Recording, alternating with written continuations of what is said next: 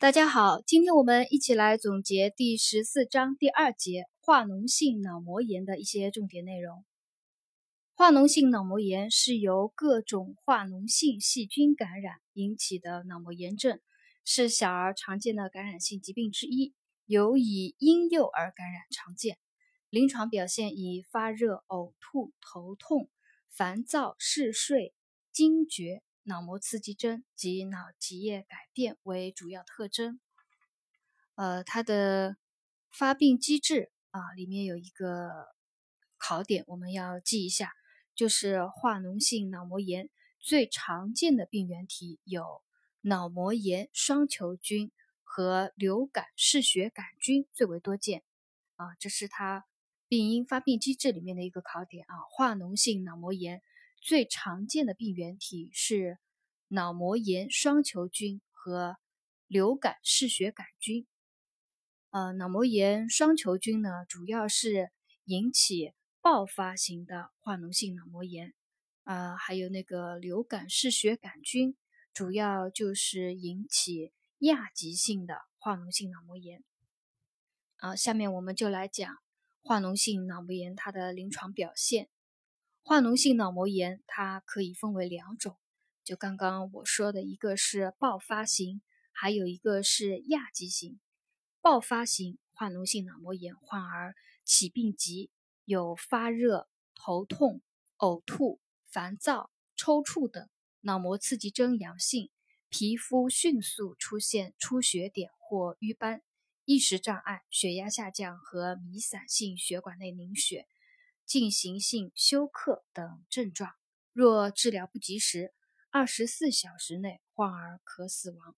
病原体呢，就是啊，常见于脑膜炎双球菌啊，爆发型的化脓性脑膜炎，它的病原体常见于脑膜炎双球菌啊，是一个比较极危重症的啊一个类型的脑膜炎。第二种类型呢是亚急性的化脓性脑膜炎，一般患儿在发病前数日可有上呼吸道或胃肠道感染的症状，年长儿可述头痛、肌肉酸痛，婴幼儿则表现为发热、呕吐、烦躁、易激惹、精神萎靡、目光凝视、惊厥和昏迷。病原体呢常见于流感嗜血杆菌。或肺炎链球菌，啊，亚急性的化脓性脑膜炎，病原体常见于流感嗜血嗜血管杆菌，或者是肺炎链球菌。化脓性脑膜炎的体检主要可见啊以下症状：第一个是脑膜刺激征，啊，脑膜刺激征表现为颈抵抗、布氏征及克氏征阳性。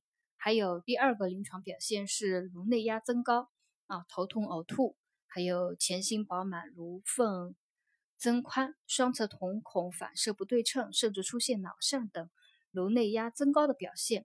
百分之三十以上的患儿可出现反复的全身或局限性惊厥发作。啊，这是化脓性脑膜炎患儿体检可见的三个主要临床表现。第一个就是脑膜刺激征阳性。第二个是颅内压增高，第三个是百分之三十以上的患儿可出现反复的全身或局限性的惊厥发作。化脓性脑膜炎的并发症有啊有三种，第一个是硬脑膜下积液，第二个脑积水，第三个脑室管膜炎啊，这是化脓性脑膜炎的并发症。硬脑膜下积液，还有脑积水以及脑室管膜炎，啊，其他还有一些表现。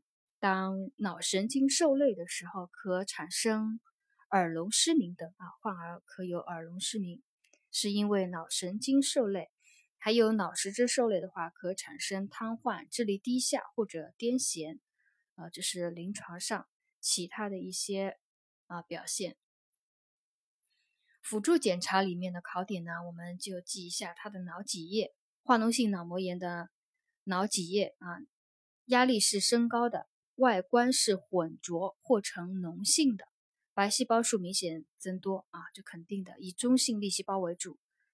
呃，还有是细菌培养和药敏试验啊，可能是就是阳性，然后根据细菌培养和药敏选择合适的抗生素进行治疗。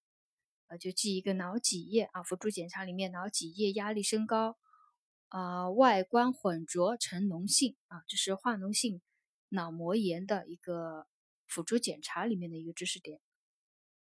化脓性脑膜炎的治疗，早期联合足量足疗程静脉给药，对症处理，还有治疗并发症以及支持疗法，还有就是采取有效的抗生素进行病原学治疗。啊，这个我们听一听，了解一下，看到选择题肯定会选的啊。抗生素治疗里面的啊，嗯，也没有什么特别的，主要就是及早采用敏感的、可通过血脑屏障的、毒性较低的抗生素，呃，联合用用药，并且注意药物之间配伍禁忌啊。